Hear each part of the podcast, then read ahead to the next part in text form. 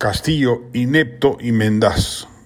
Una de las mayores muestras de la degradación moral del régimen y la complicidad de todos sus integrantes es que, a pesar del escándalo reciente, nadie, salvo el sacrificado ministro de Transportes, tan solo para evitar el bochorno de su censura, renuncia a su cargo.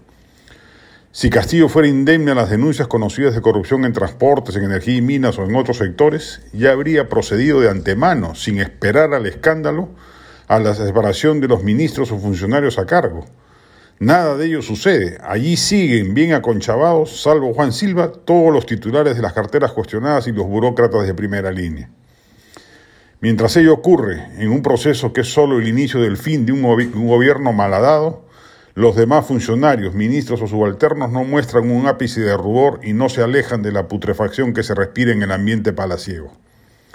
Va a ser difícil que se logre plasmar la vacancia la indignación ciudadana aún no haya eco en algunos grupos parlamentarios de quienes depende conseguir los 87 votos necesarios para sacar del poder al presidente que tenemos. Nos sorprendería que se produzca con dignidad una votación superlativa en ese sentido.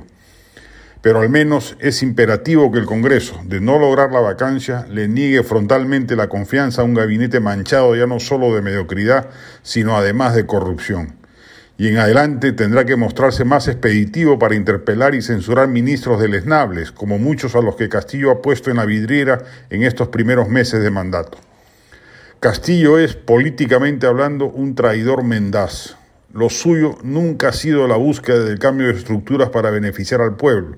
Esa es la fraseología barata con la que aún engaña, en la mejor de las hipótesis, a algunos sectores de la izquierda hambrientos de la menor cuota de poder y carentes de solvencia moral.